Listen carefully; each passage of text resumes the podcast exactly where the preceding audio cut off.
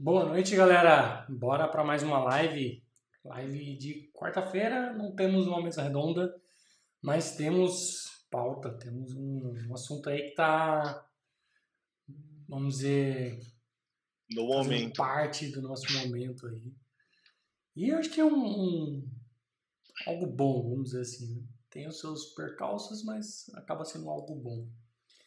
E Sim. a ideia é falar um pouco da nossa experiência, do que a gente tem vivido, do que a gente acha que é certo fazer, como fazer, o que a gente acha que dá para melhorar e etc. Então é um pouco compartilhar do que a gente está vivendo, um pouco da nossa experiência também como um todo.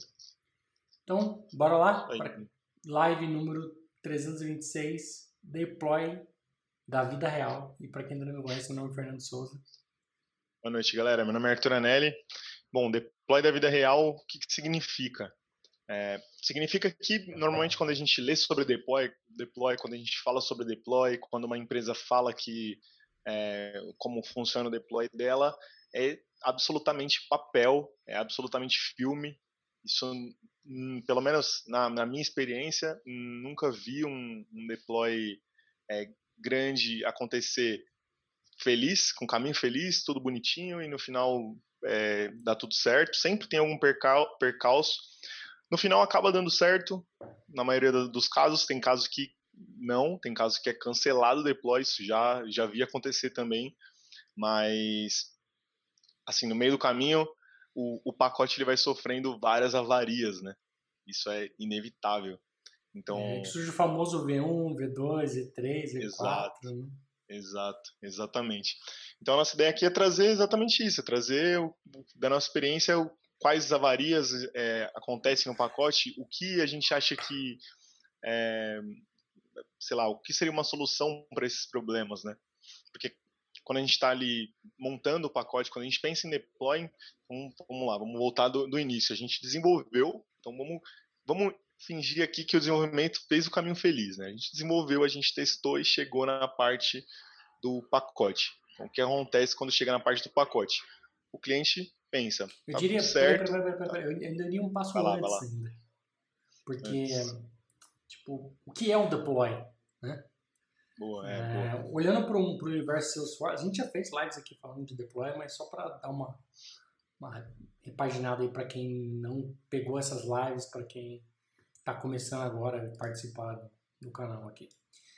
O deploy nada mais é do que você pegar algo que foi feito em um ambiente, de que a gente chama de sandbox, e levar isso para um ambiente produtivo.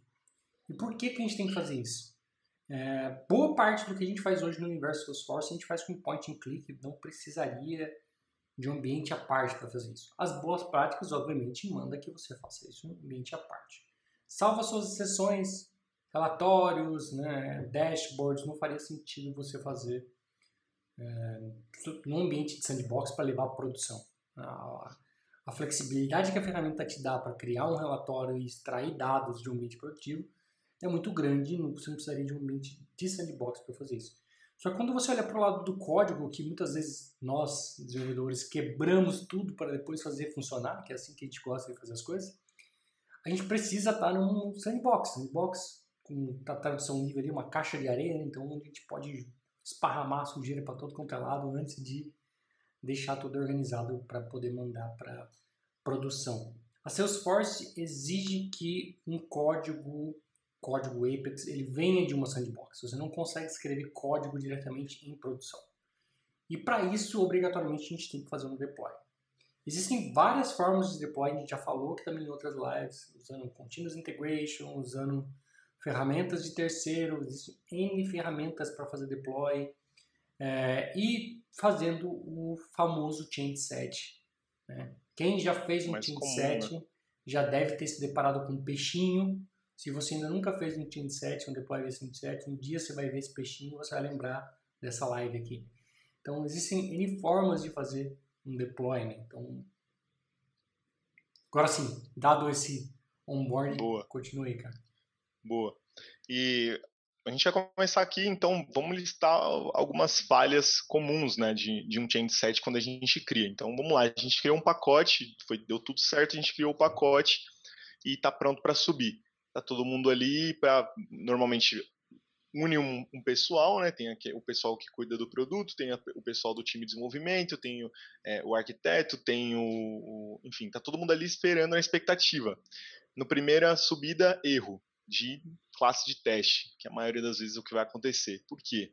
Porque o teste foi mal feito, o teste não testou a sua aplicação, ou antes ainda, ele não contava com alguma coisa que tinha em produção ou tinha numa partial copy que quando chegou lá, a primeira coisa que ele fez foi dar erro e aí ele nem desconsidera todo o resto do pacote. A primeira coisa que tem que fazer é corrigir as classes de teste. Mas antes, Porque... antes das classes de teste ainda tem um step antes ainda, que é o deploy propriamente dito. O deploy, é, é. O deploy da Salesforce é feito em duas etapas. Uma é a validação dos metadados e o deploy do metadado, ou seja, ele vai validar se tudo que você precisa está ali dentro. Eh, se todos os campos que você referenciou no código está dentro do pacote ou já está na org, se tudo que você está usando está de fato ali, tudo que você está querendo implantar não vai dar erro na hora de implantar. Então ele Existe, faz uma é. compilação ali. E aí que surge muitos V1, V2, V3, V4. Eu falo isso por experiência própria. Eu vi isso hoje, algumas horas atrás. A gente estava fazendo um deploy de sandbox, um desenvolvimento para um ambiente de UAT, né, que é um, um full copy hoje. E, e nessa transição de um ambiente para o outro, primeiro pacote, mandaram o pacote, validaram o pacote, faltou coisa. V2. Adicionaram mais coisas, subiu o pacote, validou o pacote, faltou coisa. V3. Adicionaram mais coisas, foi rodar o pacote, deu erro no pacote, V4. Então no V4 que a gente conseguiu uh, fazer o deploy propriamente dito com todos os campos. Então, Exato. Isso, isso é uma realidade que muito provavelmente quando você for fazer o seu primeiro deploy, você vai passar, acho que é inevitável você passar por um V1, V2, V3 aí. Para nossa sorte tem um botão clone, né, que facilita muito. Você só clona e adiciona o que você adicionou, faltou adicionar. Uhum. Mas aí depois vem, depois que tudo isso é implantado, vem o que o Arthur está falando, que é a parte de, de testar mesmo, né? Então você tem Sim. Os códigos da org, a Salesforce requer que você tenha 75% de cobertura do seu código. E se você for subir isoladamente, você falar, ah, eu quero que você rode esse, esse, esse, esse teste, as classes que estão no pacote têm que ter 75% de cobertura. E Sim. aí entra ah, um outro parte do processo. É. Que aí depois do. Tendo, tendo coberto os 75%, ainda tem toda a parte da, é, de ver se esse teste, o que, o que você inseriu, o que, que você está testando, se isso afeta em, outro, em outra parte. Só que eu acho que, assim, pensando já em uma solução para isso, já, sei lá, discutindo sobre soluções para isso, eu acho que é, isso você consegue evitar todos esses problemas que o Fernando falou e esse problema de teste também, se você tiver um plano de deploy bem feito, se você construir um plano de deploy junto em paralelo com a construção do produto. Por quê? E isso vai ser muito raro, muito raro mesmo. Quando eu digo raro, é tipo assim, eu nunca vi. Não sei se o Fernando já viu, mas eu, eu mesmo nunca vi.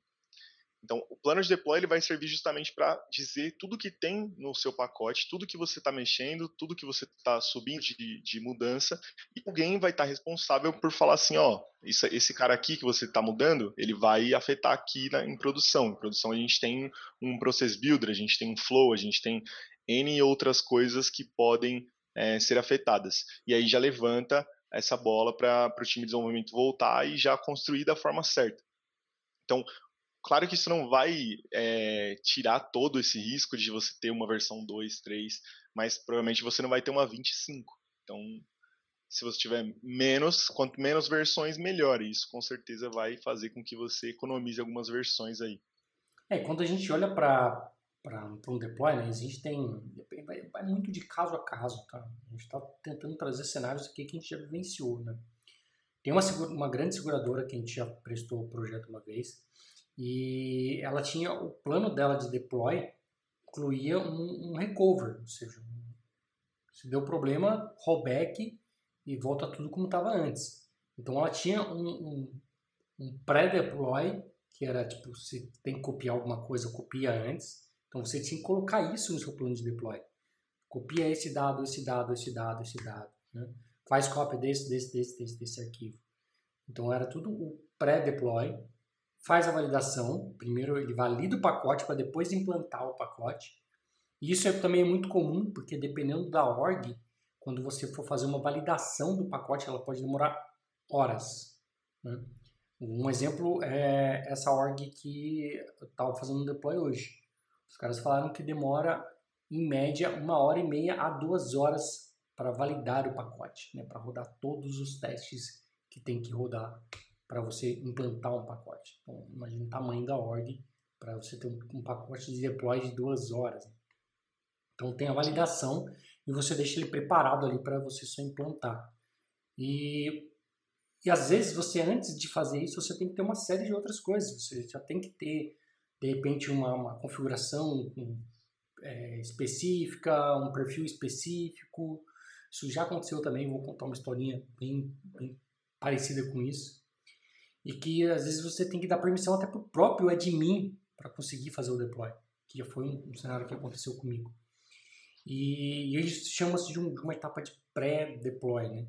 Então você faz tudo que tem que fazer no pré, faz o deploy, faz a validação, faz o deploy e depois, se deu tudo certo, né? Você vai para pós-deploy, que você pode ter que configurar perfil, configurar permissão de, de usuário específico, configurar layout, às vezes não, não é sempre, mas pode ser que seja necessário fazer insert ou carga de dados também pode ser necessário, também foi um dos cenários que eu passei hoje.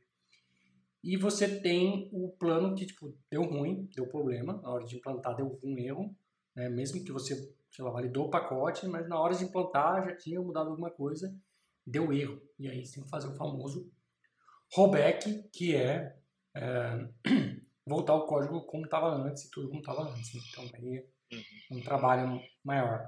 Como eu falei, a gente já trabalhou um projeto de uma seguradora em que você tinha que descrever o plano de rollback. Então, se não tivesse o plano de rollback, eles não plantavam no seu pacote. Então, quando Exato. você tem empresas maiores, elas têm burocracias maiores. Do tipo, deploy só ocorre de sexta para sábado de madrugada, deploy só ocorre duas vezes no mês, deploy só ocorre no dia X do mês, né? deploy só ocorre nunca com, com dev em cenas. Assim, então, você tem que, de fato, escrever tudo que tem que fazer para o deploy. Tem uma série de, de regrinhas que as grandes empresas acabam aplicando para um processo de deploy, para um plano de deploy. Né? Sim. É isso, falando de outro erro comum, é, pensando que a gente evitou tudo isso, a gente evitou classe de teste, a gente fez lá a cobertura como deveria e tudo mais. A gente ainda tem um problema também que acontece, infelizmente, é, corriqueiramente, que é a sandbox não está atualizada é, da forma que deveria. A produção tem coisas ali que não tem em sandbox.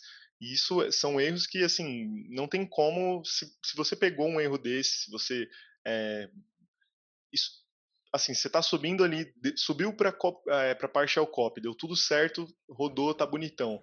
Subiu para produção, deu erro ferrou, porque para você, você descobrir o que tem de errado, muito, muito provavelmente você não vai ter acesso à produção dos clientes, se você está trabalhando de uma consultoria. Então, quem vai ter que dizer se está diferente ou não é o cliente. Ou é, você, por algum motivo, vai suspeitar de alguma coisa e, enfim, não, não tem como fazer mágica. Então, se está diferente, vai ser um, um dos erros que provavelmente você vai gastar muito tempo para descobrir e vai ter que ter um trabalho aí meio que a quatro mãos, você junto com o cliente, com algum desenvolvedor interno, para descobrir o que tem de diferente. É, o, perfil, o layout acaba sendo uma coisa que é complicado muitas vezes subir via deploy, dependendo Sim. de como é a organização do ambiente, né? Se você costuma criar campos em produção, se você costuma alterar o layout em produção, dificilmente a empresa vai subir profile, vai subir layout de um ambiente de sandbox para produção, porque na hora que você subir, você vai matar muita coisa que estava lá. Então, é comum, infelizmente, é comum as empresas não terem esse controle, não terem esse hábito de criar sempre metadado novo em sandbox, acaba criando em produção mesmo. Só que isso tem efeitos colaterais, né? você acaba tendo que ter mais trabalho no, no pós-deploy, como eu falei. Implanta o pacote, você vai sair dando permissão para perfil, se você tiver um monte de perfil. No caso do deploy de hoje, eu acho que tinha mais de 25 perfis. Imagina você dar permissão para todos os perfis. É, layout, Se você tiver muitos layouts com muitos tipos de registro, colocar um campo novo vai dar uma dor de cabeça ali. Então, às vezes é coisa que a gente aprende na marra, sabe? Tipo, apanhando mesmo e vendo que dá muito trabalho fazer isso desse jeito. É melhor jogar tudo para o sandbox, fazendo um ambiente de sandbox e depois levar para um ambiente Sim. de produção. É, e esse é, o, esse é o legal, né? Os problemas legais de diferença. Tem uns que são mais é, problemáticos ainda, que é, por exemplo, sei lá, trigger, ou process builder, ou coisas que realmente vão afetar no código e não tem como você pegar na sandbox. Que aí você vai ter um problema grande mesmo. É, e aí a, a, o próximo tópico aqui né, é justamente isso. Né? Falta de testes com uma massa de dados. Também é. Isso gera, gera N problemas, porque principalmente se o seu teste é aquele famoso teste que usa lá o CO Data, né? ou seja, um teste unitário que pode ler a sua base inteira e brincar com ela como ele bem entender. Uh, acontece que em sandbox, geralmente, quando a gente cria uma sandbox, ela vai sem dado nenhum, né? E geralmente os developers criam os dados que eles precisam para testar, é um ambiente pura, puramente limpo ali, né? E aí quando você leva para um ambiente de produção, você descobre que tem uma query que não está fazendo um limit, por exemplo. E o cara dá um select e traz 50 mil registros e você tem um estouro de, de limite de query, por limite. exemplo. Né? Ou de loop, etc. Dependendo de como está como tá a qualidade do seu teste, pode prejudicar demais o seu deploy. E até se você não pensou na construção disso também para grandes volumes de dados. Porque muitas vezes, na grande maioria das vezes, no ambiente sandbox, você não vai ter grande volume de dados. E aí, se você não tem uma esteira que você tem uma full copy para você poder testar mesmo esse tipo de cenário, quando você chega em produção, você descobre que tem uma série de problemas e aí surgem os deploys emergenciais, que é você apagar os incêndios que, que o último deploy acabou causando. Exato. E a pergunta do cliente vai ser: ué, mas a gente não testou essa funcionalidade? Por que, que ela quebrou? O que aconteceu? Isso acho que é a pergunta mais famosa. Né? É, pergunta mais famosa, com certeza. De deploy é mais famosa. Bom, é, que mais que a gente tem? A gente tem o problema das versões, que é esse que o Fernando falou. Então, esse, acho que todos esses problemas que a gente falou aqui, eles podem gerar esse problema da versão. E a forma de evitar a, a, esse, essas muitas versões é você prever a maioria desses problemas antes. Então, testar de forma correta, testar a massa de dados, fazer um, um plano de deploy bem feito, é, alinhar com, com o time da empresa, se você é uma consultoria ou se você é do cliente. Você tem ainda mais poder ainda para saber o que tem em produção e o que você vai precisar criar no seu team set e evitar que você tenha que voltar e ficar criando versão 1, 2, 3, 4, 5, várias versões, né? Porque aí uma hora você não vai saber como é que nasceu aquela, aquele team set e como é que ele está agora, você não sabe nem mais o que está subindo e aí ferrou. O live vai ser problemático com certeza.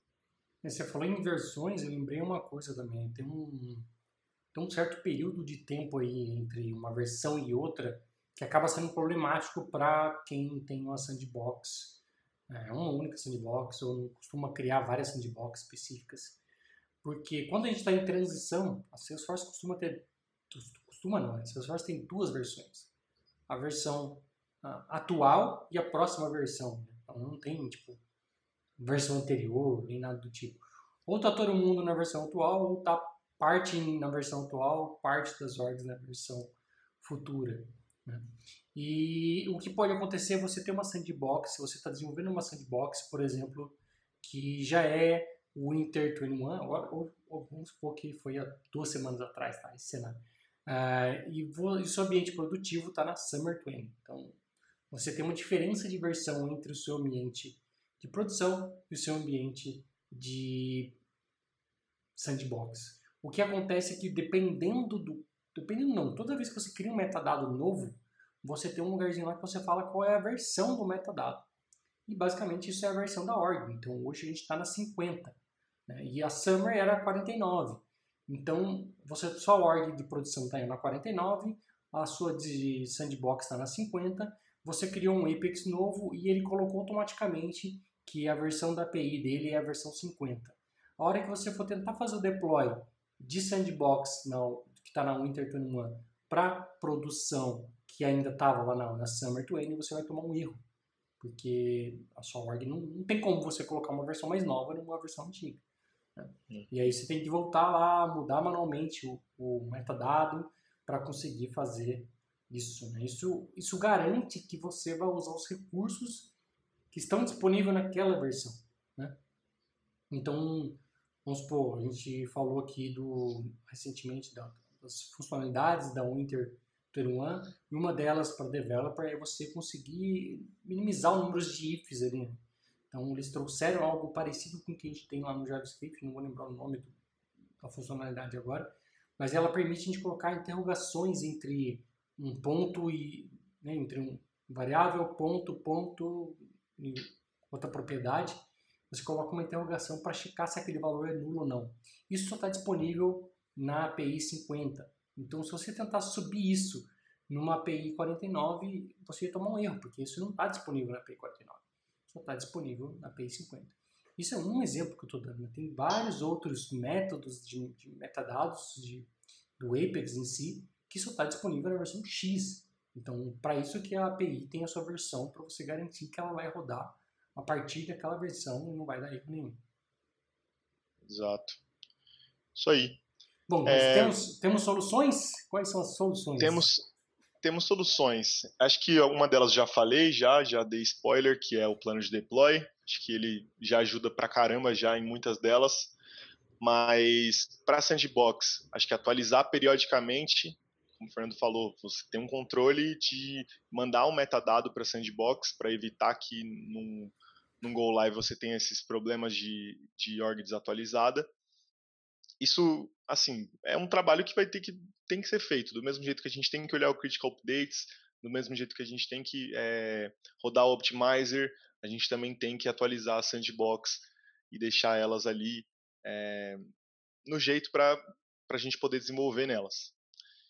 Outra solução que a gente tem para os testes.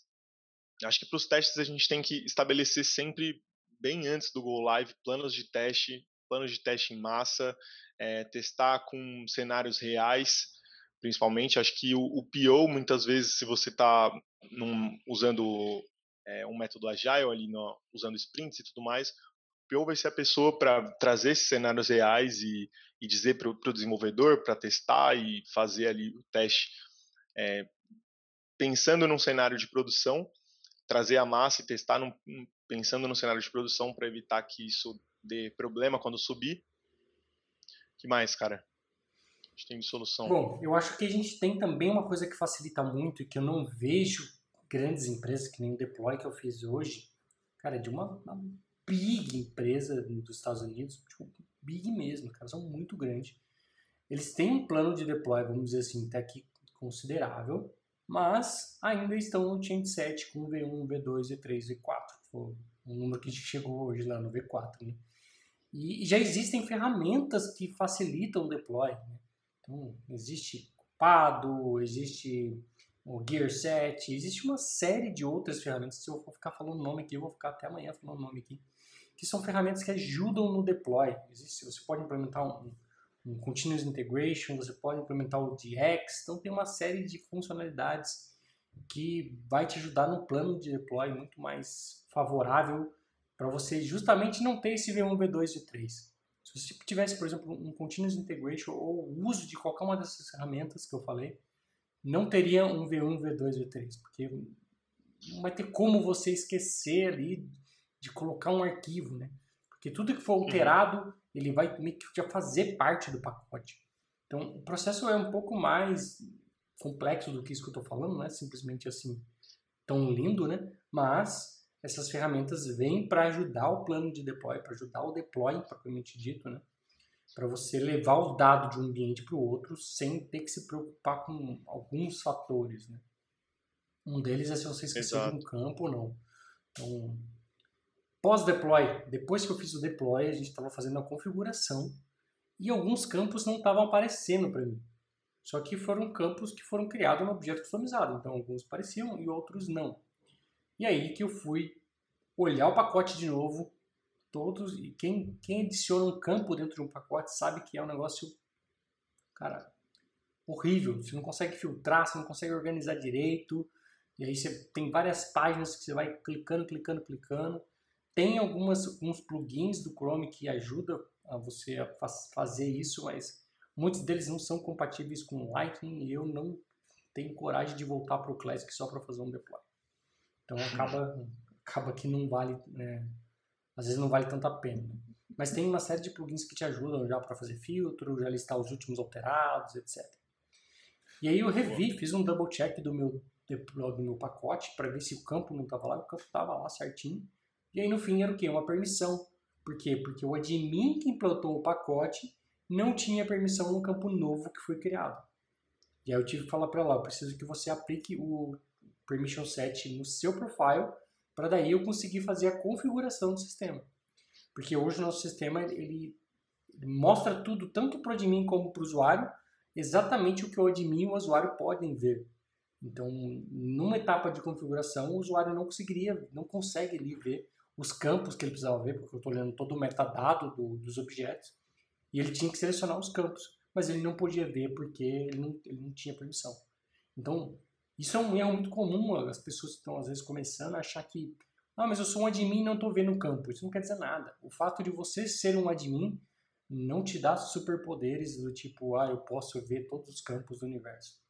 Não, te dá o poder de ir lá e dar permissão para você também, mas não quer dizer que você vai ver o campo por padrão. Né? Por padrão, você tem que ir lá e dar permissão toda vez que você faz um deploy, por exemplo. Quando a gente cria no ambiente, quando a gente está criando, nos steps de criação, a gente já dá a permissão. Então, por isso que muitas vezes você, como admin, não tem que dar permissão para você mesmo. Porque no, step de configuração, ele já traz ali o System Administrator como marcado, como flecado, como pode, pode ver, né? Então, isso acaba encurtando alguns passos para você. Porque imagina que toda vez que você criar um campo, você tem que entrar no System Administrator, colocar o perfil, nananã, ia ficar massivo criar um campo. Então, um dos steps de criar um campo novo é já dar permissão para quem tem que criar e agilizar o processo. Mas quando você faz um deploy de um ambiente para o outro, geralmente, e esse ser um caso, a gente não leva o profile, por N razões. Né?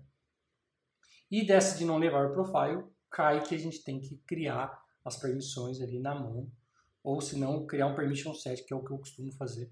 E no permission set você põe tudo que está naquele pacote, tudo que você criou, do produto específico, como é o nosso caso, né?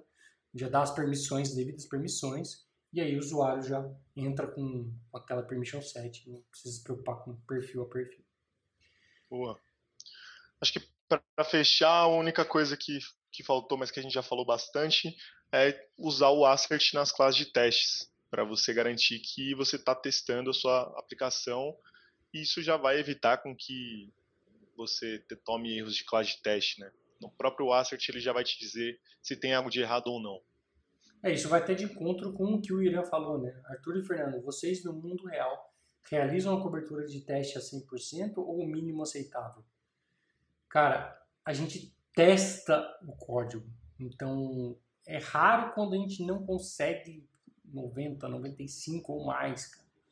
Então, Sim. e aí cai numa exception que a gente não tratou, é, não forçou aquela exception, cai num cenário, às vezes, de código que não está sendo mais usado e acabou ficando lá, mas de ter problema de deixar a classe só com 75% é raro, raro, raro, raro. Acho que é. as classes que a gente hoje tem nos, nos, projetos que a gente trabalha que são baixas são classes que são extremamente dinâmicas. Do tipo, ela tem que ela vai receber o nome do objeto e o nome dos campos dinamicamente para interagir com os dados. E aí, como o nome do, do objeto que ela recebe, o nome do campo que ela recebe é dinâmico, eu não consigo usar qualquer objeto no teste, porque senão na hora de implantar o pacote no ambiente do cliente, isso falharia. E aí essas são as classes que são tem mais ali os, os famosos testes e running testes. A gente já fez uma, uma, uma live aqui só falando dos, dos tipos né, de métodos que a gente tem na classe de teste. E uma das formas que a gente tem quando a gente está tratando com testes é ignorar alguns trechos de código de uma classe. Então essa acabava sendo a, a classe que são mais dinâmicas, acabam sendo as classes que muitas vezes têm mais testes run test para poder é, ter um teste efetivo, testar de forma efetiva. Né? Então a gente uhum. tenta ao máximo testar bem testado. É, e é até, até interessante, porque ontem eu tive que fazer uma alteração tipo, num processo nosso que é extremamente complexo. Né? Eu falei para Arthur, você, quem olhar isso aqui vai falar, caramba, o Fernando demorou uma hora para... Foi uma hora, foi meia hora, né? foi por aí. Ó, chega, chega até tossiu de lembrar do processo. Gasguei com a saliva aqui. pois é. O processo ele é ele é uma uma query que é muito dinâmica. A gente já falou até algumas vezes sobre, sobre ele, só que o ponto é que para testar ele, é, sem assert não, é impossível. impossível. Não tem como você não tem como não teria como nem construir a solução sem o assert, porque o assert diz para a gente como ficou é, a query no final das contas. Então, sem ele a gente não, não teria nem conseguido construir o, o produto em si. É, o legal foi que a, a, correção que eu fiz foram três linhas de alteração, uma classe que é extremamente complexa, e eu demorei meia hora. Eu falei, nossa, quem olhar essa classe depois, eu falei, caramba, meia hora para mudar três linhas, né? Mas eu mudei as três linhas, funcionou, no teste manual ali funcionou. A hora que eu fui rodar minhas classes de teste, o que aconteceu? Quebrou. Fechou, dois testes quebrou. E aí eu sabia que tinha alguma coisa de errado. Eu fui lá e afinilei meu filtro para conseguir garantir que os meus testes passassem. Porque aí é o famoso teste de regressão. Né? Algo que estava funcionando não pode deixar de funcionar. A funcionalidade nova tem que funcionar. O teste da funcionalidade nova funcionou, mas os testes antigos parou de funcionar. Então eu tive Sim. que contornar, contornar não, mas eu tive que garantir com filtros de que o que eu estava colocando ali não quebrasse o que já estava funcionando antes. Isso é extremamente importante, né? Mas isso eu diria que só foi possível por conta do System.assert. Se não existisse um System.assert, ia ficar essas meia hora para a manutenção dessa classe ia virar horas e horas e horas. Exato. Por conta de ser um código assim, extremamente dinâmico, que ele recebe parâmetros, N parâmetros e monta queries tipo, malucas que vocês nem conseguem imaginar. Uhum. Às vezes nem eu consigo imaginar que eu queria aquilo. E, e, e, sem o assert, sem, sem de fato testar o resultado esperado, no way, no way. Imagina um, um deploy com isso, né? É, é, arrumar uma coisa e quebrar outra, arrumar uma coisa e quebrar outra, arrumar uma coisa e quebrar outra. Então acho que isso, isso, quando a gente olha para teste, hoje é algo que preocupa pouco a gente. A gente sabe que é um trabalho né, que tem que ser feito. A gente tenta fazer isso da melhor forma possível, sempre usando o System.assert, até mesmo porque, como a gente trabalha com pacotes da App Exchange, colocar o System.assert é uma obrigação, não é nem um, tipo, um luxo, né? Quando a gente está fazendo um, um deploy na nossa org, se você não colocar, não vai fazer diferença nenhuma. Quando você está fazendo um aplicativo para o Exchange, você não colocar faz toda a diferença. Isso é o que difere se o seu pacote vai ser aprovado ou não para Salesforce. Então não é uma opção. Né? Mas ainda uhum. assim ainda passa algumas coisas. Então imagina que a complexidade é bem grande. E mas a gente não tem tanto problema voltando, né, com o teste porque a gente testa e não faz cobertura. Que se quando você faz cobertura, que aí eu acho que eu, a grande maioria dos erros dos developers, que é ah, eu preciso cobrir essa classe de teste. Não, você não precisa cobrir essa classe de teste. Você tem que testar a sua classe. Se você testar a sua classe, cobrir é consequência de um bom trabalho. Uhum. Sempre. Aí o Diogo, para fechar aqui, o Diogo falou que teve esse problema de versão hoje. É, hoje não. É, é hoje. Hoje. Ele foi, foi subir um, um Lightning Page e o Metadata estava numa versão mais nova e não conseguiu subir. Então tá aí. Não deixa a gente mentir que de fato isso acontece eu já vi isso acontecer várias vezes. Então, galera, é, só para fechar aqui a última história que eu queria contar que aconteceu comigo foi num, num deploy. Uh, a gente criou um campo novo e esse campo novo ele tinha uma classe de teste que usava esse campo novo. E aí, quando eu ia rodar o teste no ambiente de sandbox, rodava bonitinho, tudo lindo. Quando eu ia rodar isso no novo ambiente, dava erro dizendo que, olha, o seu teste falhou. Mas como que o meu teste falhou se meu teste está rodando em sandbox? É, o que aconteceu foi que por ser um campo novo, o usuário que estava rodando, como a gente não põe o perfil, o profile no pacote, o usuário não tinha permissão naquele campo. Mesmo sendo um System Administrator, ele não tinha permissão. Porque a forma como a gente monta as queries é sempre garantindo que o usuário tenha permissão. Né? Então tem uma, uma, uma tagzinha que a gente coloca na query, que é with security enforced, que garante que o usuário tem que ter permissão do field level security, ele tem que ter permissão naquele campo para poder acessar aquele campo. E aí o administrador não tinha permissão. E aí eu tive que quebrar o pacote em dois. Primeiro, colocar o campo, primeiro tudo que foi metadado foi implantado, adicionei a permissão para o devido campo e aí sim eu subi o pacote de pacote com, com Apex que subir. Né? Mas isso muitas vezes é resolvido com, com ferramentas, né? Como eu falei.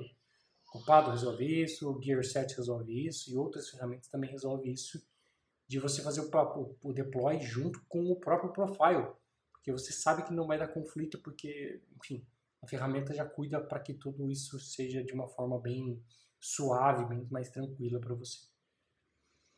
Bom, pessoal, é isso. A gente queria trazer aqui um pouco do cenário que a gente está vivendo. A gente está numa semana aqui de um monte de deploy. Mas uh, ontem foi longo, né? Ontem a gente trabalhou até tarde da noite aí, fazendo é. correções para um, um, final de projeto. E para quem está começando o Salesforce, mais cedo ou mais tarde você vai encontrar o peixinho que eu te falei, acredite. E, e faz parte de developer. Hoje, nesse deploy que eu estava fazendo, tinha developer, tinha admin, tinha, tinha product owner, tinha project manager. Então, muitas vezes tem muitas pessoas envolvidas no deploy para garantir o sucesso do deploy. Então, às vezes é só você virando noite mesmo, mas às vezes tem um time inteiro te dando apoio. É. é isso aí, pessoal. Um abraço a todos. A gente se vê na sexta-feira. Tchau, tchau. Falou, galera.